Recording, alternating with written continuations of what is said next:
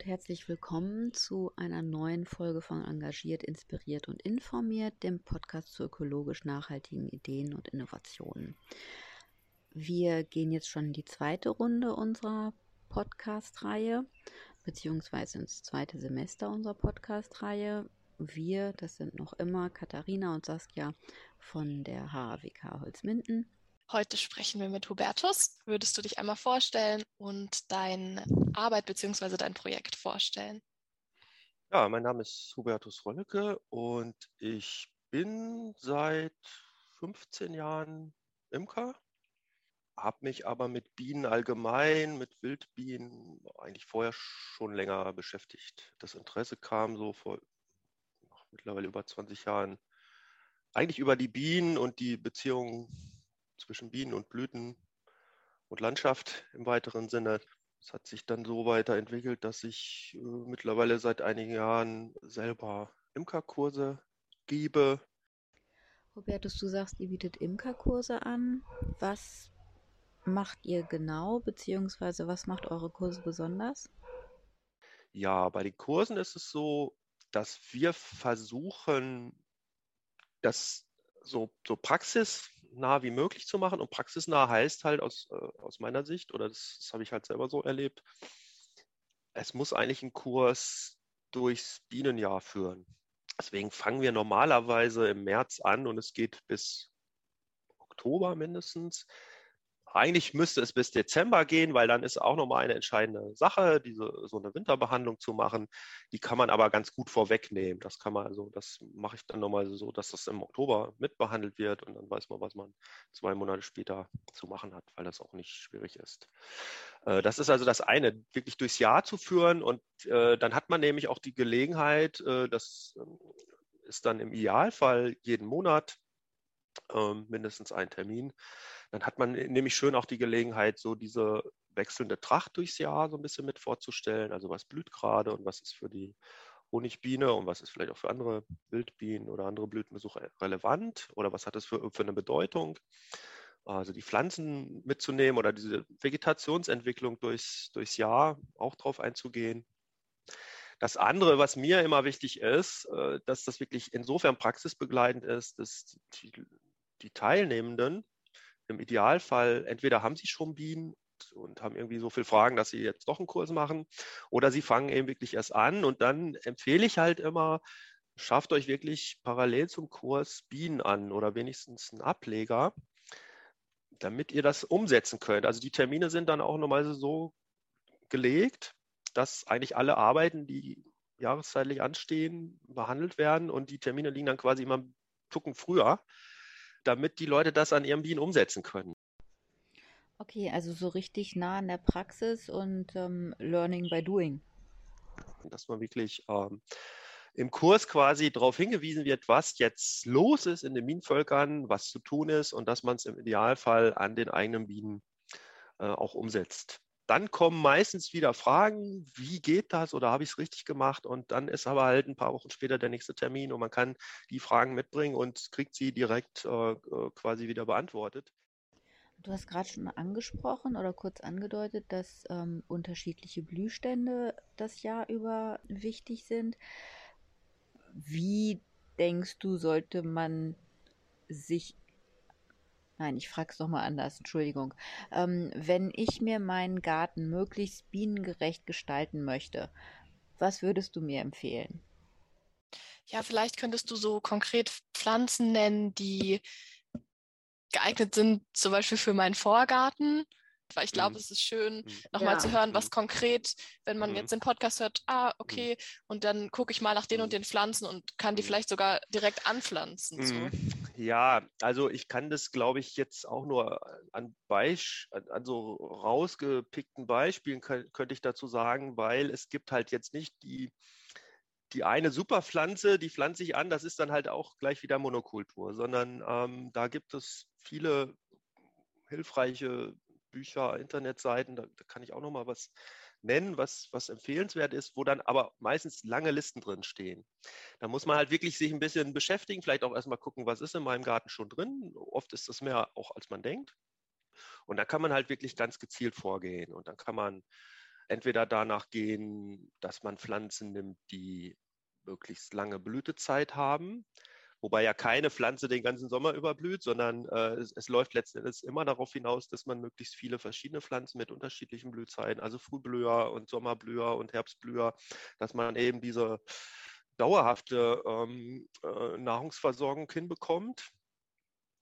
In, in, der Imkerei wird das als Trachtfließband bezeichnet. Ein seltsamer Begriff, weil, weil ich dann immer denke ich immer an so ein Fabrikfließband, aber die Idee ist halt eigentlich dieselbe, dass quasi das ganze Jahr über vom Frühling bis zum späten Herbst immer wieder äh, Nektar und Pollen da ist und genutzt werden kann von den Blütenbesuchern. Wenn ich jetzt mal ein ganz bekanntes eigentlich Beispiel rausgreifen soll, wenn, wenn man an Gärten denkt. Es gibt ja in fast jedem Ziergarten, Hausgarten, ähm, gibt es Forsythien. Die kennt auch eigentlich jeder. Die sehen auch toll aus, wenn die blühen. So meistens im April blühen die ja. Ähm, und äh, sind also für unser Auge einfach eine Pracht mit diesen vielen gelben, großen Blüten. Und es ist dann halt äh, für viele Imkerinnen und Imker eine Überraschung, wenn sie erfahren, also diese Pflanze bietet gar nichts. Also diese, diese Forsythien, die wir im Garten haben, das sind sterile Hybriden und die haben gar keine Blütenorgane und die bieten keinen Nektar und keinen Pollen. Nicht nur für die Honigbienen nicht, sondern für niemanden. Also die sind quasi reine, wirklich reine Zierpflanzen. Das ist so ein ganz bekanntes und vielleicht eklatantes Beispiel. Und dann ist man natürlich erstmal ein bisschen äh, frustriert und denkt, toll, jetzt habe ich den halben Garten voll Physizien. Nein, so schlimm ist es ja meistens nicht, aber in jedem Garten steht eine und wenn man dann erfährt, die nützt eigentlich gar nichts, ähm, ja, was macht man dann? Okay, also das muss ich jetzt nochmal gerade zusammenfassen. Es gibt wirklich Pflanzen, die ich anpflanze mit, keine Ahnung, mit den besten Vorsätzen, die aber letztendlich den Bienen überhaupt gar nichts bringen, weil die von uns im Endeffekt schon so gezüchtet worden sind, dass sie halt nur noch schön aussehen, aber völlig unnütz sind.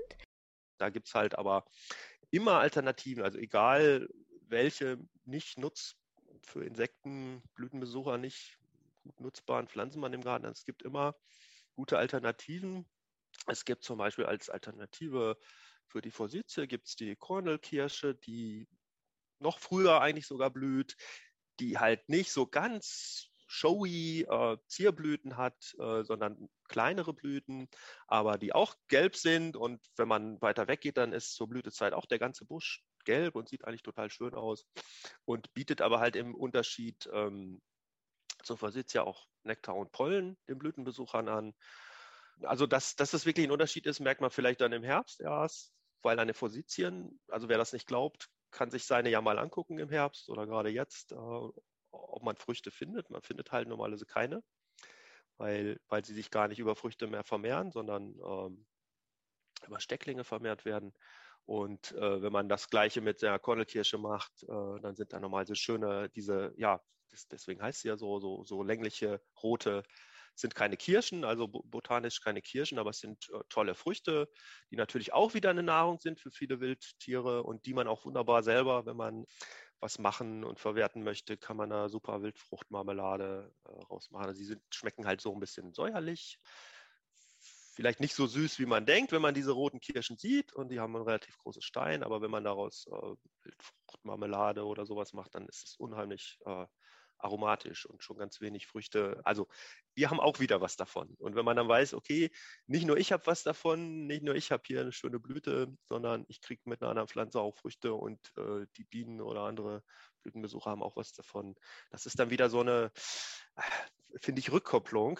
Äh, wenn ich das in meinem Garten verändert habe, dann ähm, hat man selber was davon und man hat auch irgendwie ein gutes Gefühl, weil man, weil man für andere auch was getan hat. Also das vielleicht so als konkretes Beispiel und allgemein, wenn man das jetzt mal ein bisschen abstrakt äh, darstellen will. Also es ist tatsächlich so, dass die, nicht die meisten, also sehr viele Bienenarten, also von den Bienenarten, die Pollen sammeln, Nester bauen und äh, Blütenstaub und Nektar eintragen.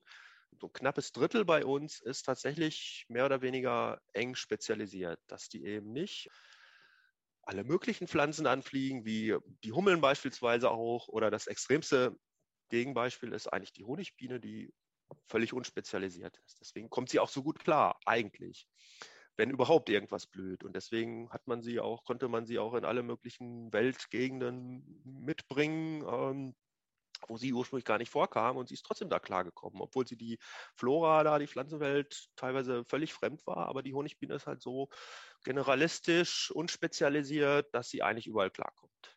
Wenn man jetzt eine spezialisierte Biene irgendwo hin exportieren würde und da freilässt, wo ihre Nahrungspflanzen, auf die sie sich spezialisiert haben, gar nicht vorkommen, ja, dann hat's, dann kann sie halt nicht ausweichen. Dann äh, ist sie aufgeschmissen. Also dann muss sie abwandern und dann ist aber halt die Frage, ob sie überhaupt was findet. Und in der Regel kann sie dann nicht, sich nicht fortpflanzen. Und das ist eben bei den heimischen Wildbienen ähm, fast ein Drittel, also ein relativ hoher Anteil ist so spezialisiert, dass eben ohne diese spezialisierten Nahrungspflanzen sie gar nicht vom Fleck kommen können. Und deswegen sind eben viele Arten auch so selten oder nur so eben lokal verbreitet. Das geht dann weiter, wenn man sich äh, anguckt, was brauchen sie für ihre Nester. Das ist ja das andere, was äh, für Wildbienen äh, notwendig ist, damit sie überhaupt sich äh, erhalten können und fortpflanzen können. Sie brauchen also einen Ort und manchmal auch bestimmte Materialien, aus denen sie ihre Nester bauen können. Und da gibt es eben auch teilweise sehr spezialisierte Ansprüche. Die meisten Wildbienenarten bauen ihre Nester in die Erde. Also da fängt es dann schon an, sie brauchen irgendwie ein geeignetes, manchmal ist sogar die Bodenart entscheidend, ob das sandig ist oder lehmig oder irgendwie eine Steilwand äh, zum Beispiel ist bei manchen Arten notwendig. Brauchen eben oft auch unbewachsene Stellen oder wenig bewachsene Stellen. Und das ist eben auch was, was bei uns in der Landschaft teilweise durch Überdüngung oder Intensivierung ähm, weniger geworden ist. Also wenn eine Wiese oder ein Magerrasen sehr lückig ist, dann ist das aus Bienensicht gar nicht schlimm, wenn nicht überall Nahrungspflanzen wachsen, sondern sie brauchen eben auch Stellen, wo äh, nichts wächst und sie ihre Nester bauen können. So, und wenn das dann durch Überdüngung äh, zum Beispiel immer dichter wird, dann können eben solche Nistgelegenheiten auch seltener werden und das trägt dann eben damit zu, dazu bei, dass ähm, viele Bienenarten seltener geworden sind und auf der roten Liste irgendwann gelandet sind, im wahrsten Sinne des Wortes.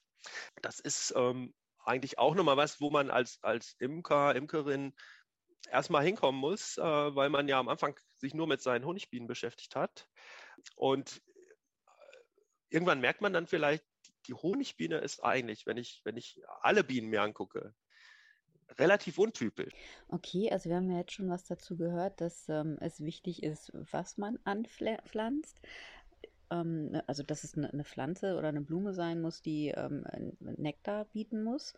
Und ähm, dass auch nicht jede Blume für jede Biene letztendlich geeignet ist, weil Bienen sich eben auch spezialisieren und ähm, Bienen auch noch unterschiedlich leben. Also pff, gut, da kenne ich dann, glaube ich, auch nur die Honigbiene.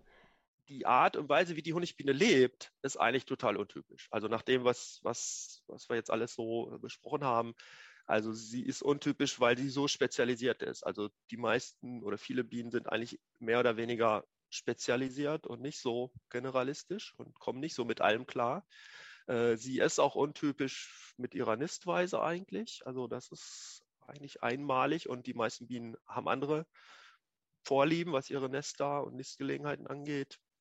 Diese Lebensweise, dass sie ein Volk hat, was sogar als Volk überwintert, das ist einzigartig bei uns, bei den bei den Bienen, also selbst die Hummeln, die eigentlich am nächsten verwandt sind mit den Honigbienen und auch so ähnlich leben, da ist es ja schon so, dass nicht das ganze Hummelvolk den Winter überlebt, sondern im Herbst eingeht und nur die neuen Königinnen quasi in Winterstarre gehen und bis zum nächsten Jahr warten, um dann ein neues Nest zu gründen. Also diese dicken, fetten Hummeln, die man im Frühling sieht, die so rumbrummen, das sind immer die quasi die Königin aus dem Vorjahr, die jetzt ein neues Nest gründen müssen. Und das ist natürlich so ein Alles- oder Nichts-Ereignis. Also wenn das schief geht, dann gibt es halt kein Hummelvolk. Dann hat diese Königin nicht geschafft. Äh, die fangen also quasi immer wieder bei, müssen immer wieder bei Null anfangen.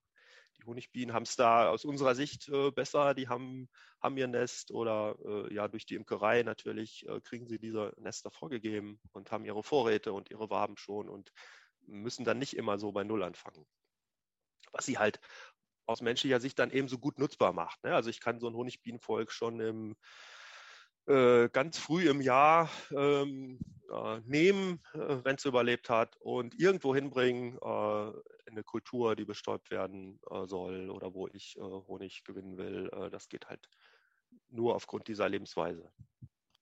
Es ist halt in Deutschland so und in den eigentlich den meisten Ländern, dass die Haltung von Honigbienen in der Fläche überwiegend von Freizeit, kleinen Nebenerwerbsimkerinnen und Imkern, wie immer man das nennen will. Aber die, die wenigsten äh, Leute, die Honigbienen halten und mit denen arbeiten und wirtschaften, sind wirklich leben davon. Das ist also unter drei Prozent, glaube ich, in Deutschland der Anteil.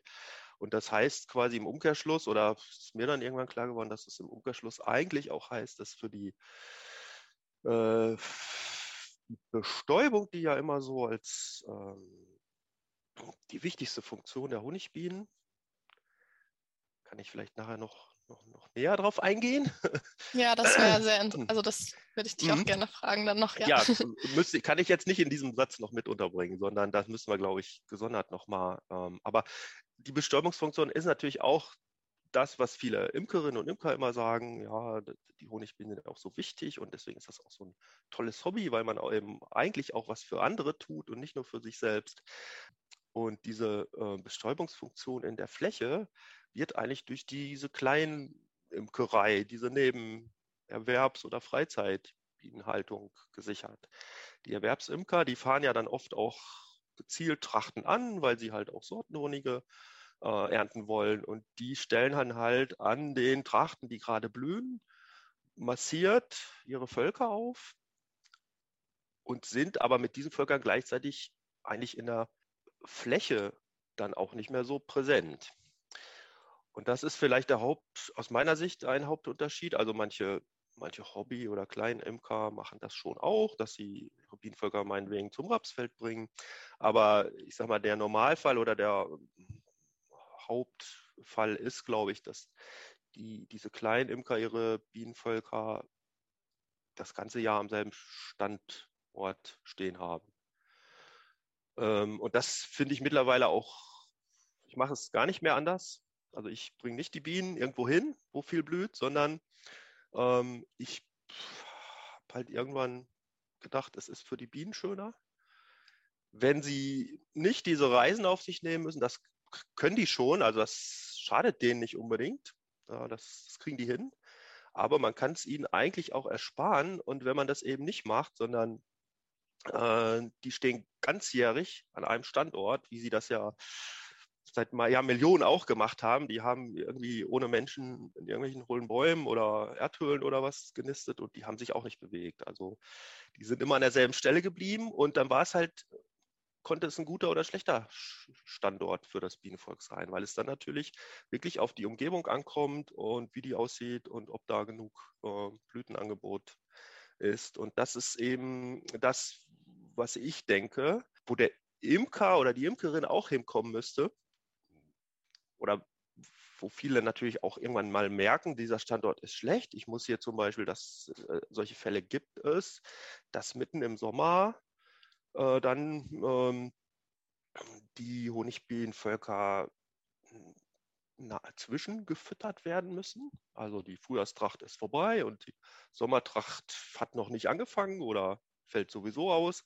Und dann merken an manchen Standorten, das hat man halt immer wieder, äh, dass dann äh, das Futter äh, zur Neige geht und der Imker muss dafür sorgen, dass die Bienen genug Nektar vor allen Dingen oder Zuckerwasser eben als Ersatz bekommen. Und das ist natürlich eigentlich ein Zeichen dafür, dass der Standort überhaupt nicht geeignet ist, weil er nicht ganzjährig in der Lage ist, Honigbienen zu ernähren. Und wenn man das dann weiterdenkt äh, und sich klar macht, die Honigbienen sind ja nicht die einzigen äh, Insekten, äh, die Blüten besuchen. Da gibt es ja ihre wilden Verwandten, Wildbienen, es gibt Schwebfliegen, es gibt Schmetterlinge, es gibt Käfer und alle möglichen äh, Insekten, ernähren sich von Blüten eigentlich. Und wenn nicht mal die Honigbienen irgendwie genug finden, äh, dann ist das eigentlich ein ganz schlechtes Zeichen für den Zustand der Landschaft und aus imkerlicher Sicht dann natürlich für den, die Qualität des Standorts. Da müsste man eigentlich sagen, okay, hier muss ich die Bienenvölker wegbringen und ich muss sie woanders hinstellen. Oder Alternative, Möglichkeit, ähm, die ich auch immer wichtiger finde, sich Gedanken zu machen, wie kann ich hier an meinem Standort das Blütenangebot verbessern. Also die Bienenweide wird das genannt. Die Bienen gehen auf die Weide, aber sie äh, fressen nicht das Gras ab wie die Kühe oder das Laub wie die Ziegen oder so, sondern äh, sie weiden die Blüten ab und schädigen aber sie dabei gar nicht. Das ist halt so irgendwie dieses äh, Besondere auch an der Blüten, Insekten- oder Bestäuberbeziehung, dass sie, dass das ja so ein Win-Win-Sache ist. Also beide haben was davon. Äh, die einen finden Nahrung, Nektar, Blütenstaub oder Pollen und die anderen kriegen ihre Vermehrung äh, dadurch quasi als Dienstleistung.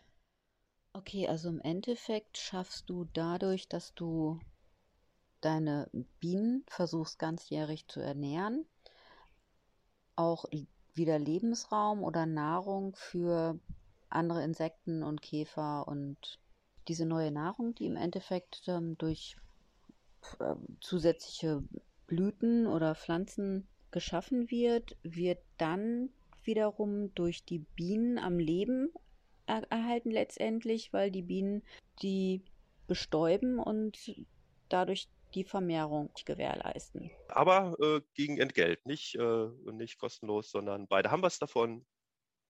Ja, und das ist halt eine Beziehung, die anscheinend bei uns nicht unbedingt überall, aber äh, vielerorts aus dem Gleichgewicht geraten ist, weil das Blütenangebot einfach äh, im Vergleich zu früheren Zeiten durch die moderne Art und Weise der Landbewirtschaftung, aber teilweise auch die Leute ihren Garten gestalten oder wie die Gemeinde ihre gemeindeeigenen Flächen bewirtschaftet, ähm, ist es nicht mehr unbedingt so ideal für blütenbesuchende Insekten, sage ich jetzt mal so ganz allgemein. Blütenbesuchende Insekten, dann kann man es einhängen auf die Bienen, Honigbienen und Wildbienen als ja, eigentlich die Hauptbestäuber und am meisten auf Blütenbesuche spezialisierte Insektengruppe.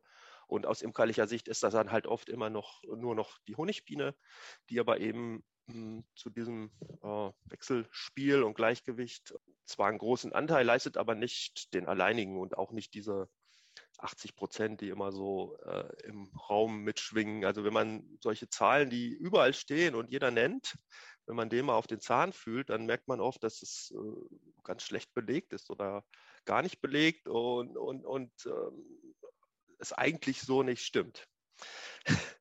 äh, was dann aber ja, selbst die, die Fachleute oder die Imkerinnen und Imker in dem Fall dann überrascht, wenn sie hören, die Honigbiene ist nicht so dominant entscheidend für die Bestäubung, wie wir selber immer dachten. Und das ist halt auch so, ein, so eine Einsicht, ja, zu der glaube ich, immer mehr Leute kommen und die auch ähm, immer mehr im, Imkern und Imkerinnen, glaube ich, klar wird. Die Honigbiene ist nur ein Faktor in diesem ganzen System. Und sie ist total wichtig. Sie ist auch eben natürlich wirtschaftlich wichtig, weil sie als einzige Biene außer der Bestäubung eben verkaufbare Sachen herstellt. Hauptsächlich Honig ist das dann, aber es gibt natürlich auch noch andere Bienenprodukte. Und das ist ja auch so ein ähm, Problem, äh, das klang, glaube ich, so ein bisschen auch schon an in euren Podcasts, zum Beispiel über Streuobst. Äh, da haben wir ja auch so ein Problem, dass eigentlich die ganze Misere damit zusammenhängt, dass, äh, dass das zwar total tolle Leistungen erbringt für die Gesellschaft, die Natur, also Biodiversität, Artenvielfalt, Sortenvielfalt und so weiter, dass aber der einzelne Bewirtschafter davon eigentlich nichts hat, beziehungsweise dafür nichts bekommt. Er würde was bekommen, wenn er zum Beispiel Äpfel verkauft oder eben die Bienenhalter und Halterinnen bekommen was für den Honig, aber für die eigentlich viel wichtigeren ähm, Ökosystemdienstleistungen gibt es in dem Sinne keine Entlohnung.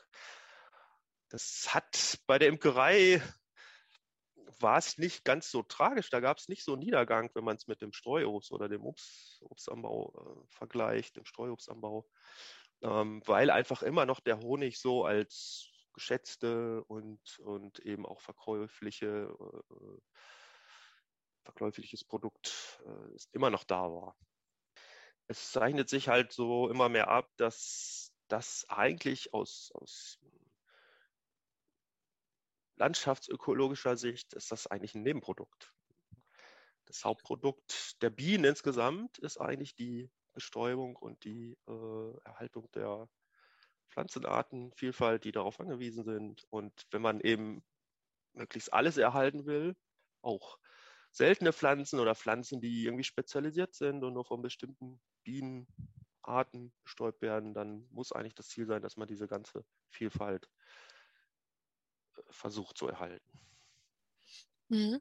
Ähm, also für mich klingt da jetzt so ein bisschen anders. Also im Prinzip sagst du ja, gibt es ganz viele Insekten und es gibt halt das Problem, dass es auf der einen Seite dann teilweise nicht genug ähm, Pflanzen gibt, die lebenserhaltend für die Insekten quasi mhm. ähm, fungieren. Und auf der anderen Seite ist es ja auch so, dass ähm, also das ist ja so ein Kreislauf, dass dann mhm. die, mhm. dass dann die Insekten sterben und dass dann aber auch, also dass dann ja auch die Frage ist, was passiert mit den Pflanzen. Und ähm, ich fände es schön, wenn du das nochmal, also vielleicht kannst du das nochmal konkretisieren, was, was passiert denn überhaupt? Also ja, das wäre schön. Es war eben lange die vorherrschende Meinung, also die Honigbiene macht fast alles. Die ist für 80 Prozent der Bestäubung zuständig. Also das ist so die Zahl, die man immer, die auch ich am Anfang, wenn, als ich danach gesucht habe, stößt du auf solche, äh, solche Zahlen. Und dann denkst du natürlich, ah, alles andere ist nicht so wichtig, weil wenn alles andere im Bach runtergeht, haben wir ja immer noch die Honigbiene. So, dann ist halt seit, ja, ich sag mal, bei uns auch etwa 15 Jahren, das war so die Zeit, wo ich auch angefangen habe mit den Honigbienen, ist ja diese Diskussion ums Bienensterben und dann ist vielen klar geworden, ui, also wenn, wenn das jetzt so weitergeht und äh, wirklich die Honigbienen äh, aufgrund von Krankheiten, Parasiten, was auch immer, äh, CCD wurde das dann immer genannt, also wenn die jetzt völlig ausfallen würden, dann stehen wir ganz schön dumm da. Also dann haben wir uns auf eine Art quasi fast völlig verlassen, die die Bestäubung für uns machen soll. Und wenn die weg wäre, dann wären wir natürlich richtig arm dran.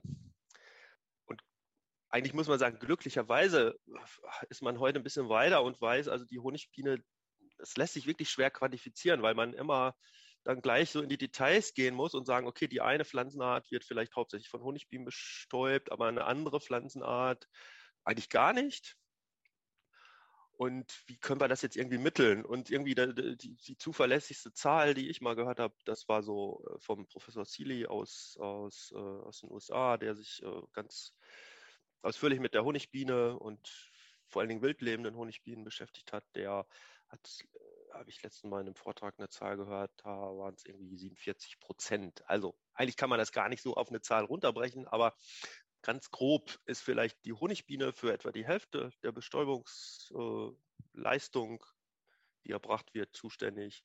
Dann heißt das natürlich im Umkehrschluss, äh, die andere Hälfte machen ganz andere. Dann muss man äh, natürlich immer unterscheiden zwischen Kulturpflanzen und Wildpflanzen. Also der Mensch denkt dann immer gerne nur an sich und seine, das, was ihm nutzt, die Kulturpflanzen, die man selber isst. Aber selbst da gibt es viele Beispiele, wo Honigbienen ähm, nicht so die entscheidende Rolle spielen. Also vielleicht das äh, bekannteste Beispiel äh, sind wahrscheinlich Tomaten, die jeder von uns fast isst. Äh, und es ist halt heute so, dass eigentlich jede Tomate, die man im Supermarkt kauft, ist von einer ähm, gehaltenen, ja, wirtschaftlich genutzten bestäubenden Bienenart bestäubt. Und es ist aber nicht die Honigbiene, sondern Tomaten werden kommerziell mit Hummeln bestäubt, weil die das viel besser können. Die Honigbienen können das eigentlich gar nicht. Bei Tomaten ist der Pollen, der wird von den Pflanzen oder den Blüten sehr festgehalten. Die sind da sehr geizig mit. Das heißt, man muss da hingehen und den so ein bisschen mit Tricks den Pollen abnehmen. Und das können Hummeln am besten und manche Wildbienen können das auch gut. Das nennt sich Buzzing oder Buzz Pollination. Das hat man, haben viele bestimmt auch schon mal gehört. Das hört man auch, wenn die zum Beispiel in Stockrosen die Hummeln Pollen sammeln. Dann hört man immer so ein Brummen oder Summen, so ein tiefes. Also manchmal sieht man die gar nicht und äh, höre ich die erst und dann, wenn, wenn du dann nachguckst, ist da gerade eine Hummel in der Stockrose. Also es gibt Pflanzen, die halten ihren Pollen ganz geizig fest oder sind damit nicht so verschwenderisch, sagen wir mal so. Der hat ja aus ihrer Sicht auch eine Funktion und soll eigentlich ja an, auch zumindest teilweise andere Blüten bestäuben und nicht nur komplett weggefressen werden. Und da sind eben dann bestimmte Bienen, die dieses Buzzing beherrschen. Das kann halt die Honigbiene gar nicht. Also die erzeugen mit ihrem Körper solche Vibrationen, die dann den Pollen lösen und quasi erst sammelbar machen und dann auch eben erst die Bestäubung. Das ist in dem Beispiel mit den Tomaten sind es halt Hummeln. Da hat man seit ja, 30 Jahren, vor 30 Jahren ungefähr fing das an, dass man halt äh, rausbekommen hat, wie man Hummelvölker züchten kann. Es hat dann nichts mit Honig oder so zu tun, weil die zwar immer so kleine Vorräte für sich auch sammeln, aber das ist eigentlich nicht erntbar. Also es geht wirklich nur in dem Fall um die Bestäubung und das hat sich dann äh, total schnell durchgesetzt, weil es eben viel billiger war. Vorher sind die Leute, mussten die durch ihre Gewächshäuser gehen und die Pflanzen schütteln oder mit so Elektrovibrationsstäben diese, dieses imitieren, dass, dass der Pollen aus den Blüten rausgeschüttelt wird und die äh, Blüten bestäubt werden und eben die Früchte dann erst ja entstehen in dem Fall die Tomaten. So, und das hat sich halt völlig durchgesetzt und also jeder, der schon mal eine Tomate gegessen hat, die ja nicht, äh, die er im Supermarkt gekauft hat, ist von dieser kommerziellen Hummelbestäubung quasi äh, Nutznießer.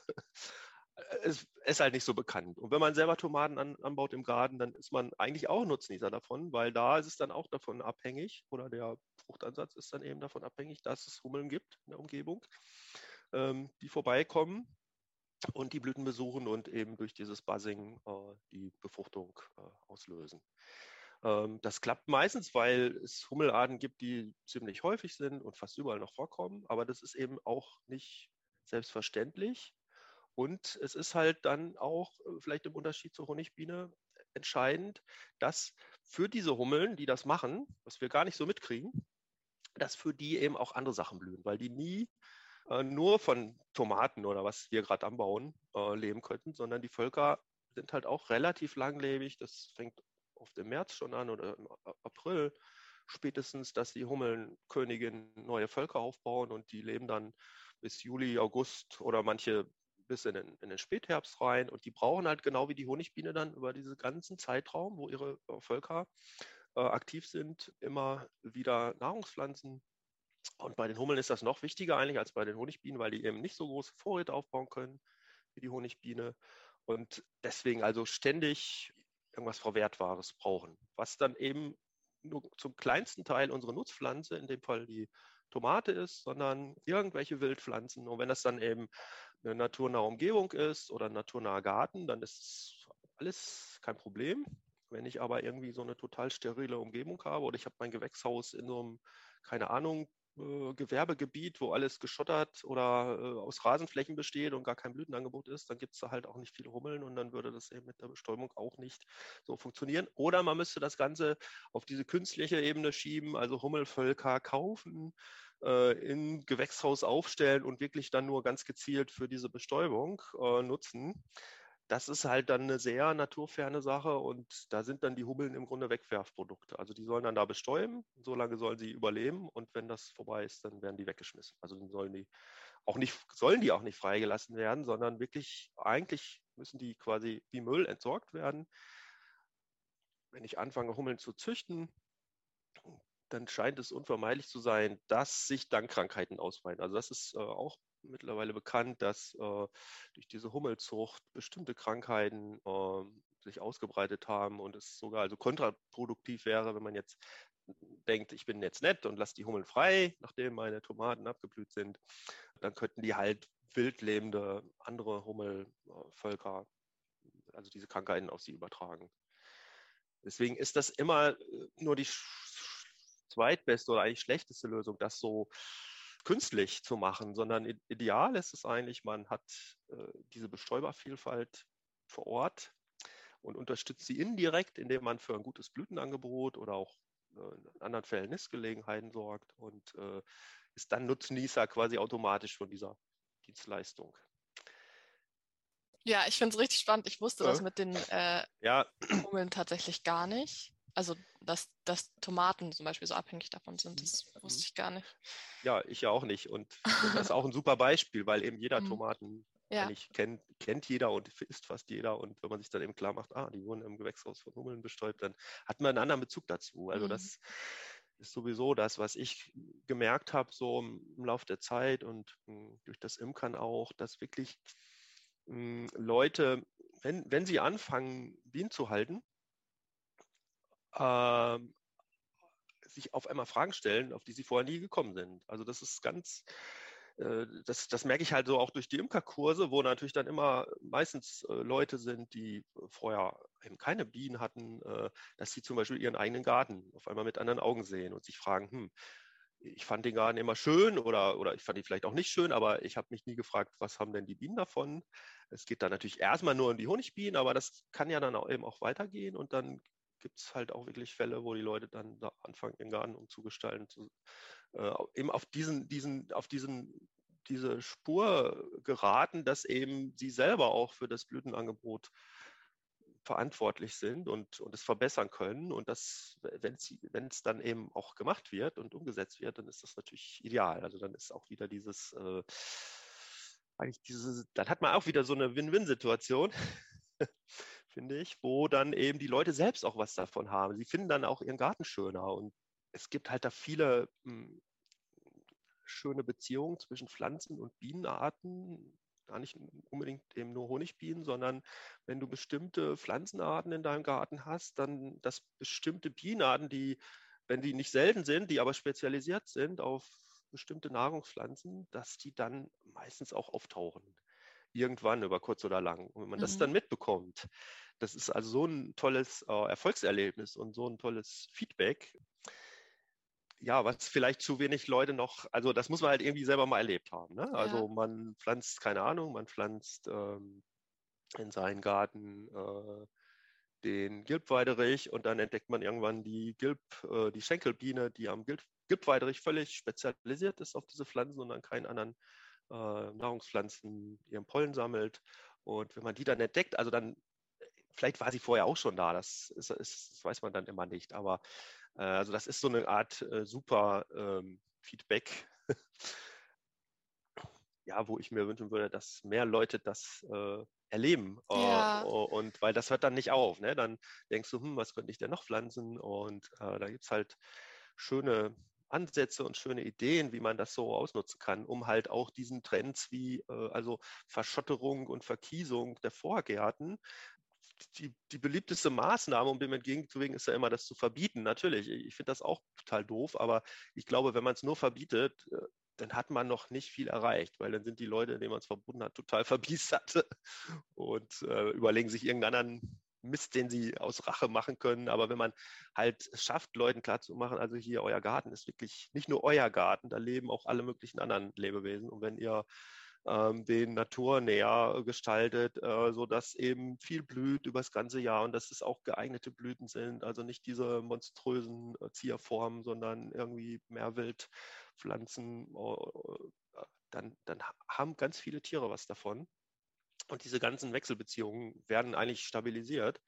Dann hat, dann hat man wirklich was erreicht. Und dann kommen auch, glaube ich, die Leute nicht so schnell auf die Idee, das jetzt alles platt zu machen und Kies drauf zu legen. Die Erfahrung machen wir ja in allen anderen Bereichen auch, dass in dem Moment, wo man Aufklärung betreibt und informiert über verschiedene ähm, Missstände, dass da die Bereitwilligkeit, ähm, Sachen in die Hand zu nehmen und auch Sachen zu verändern, eben wesentlich größer ist, als man anfänglich vermuten würde.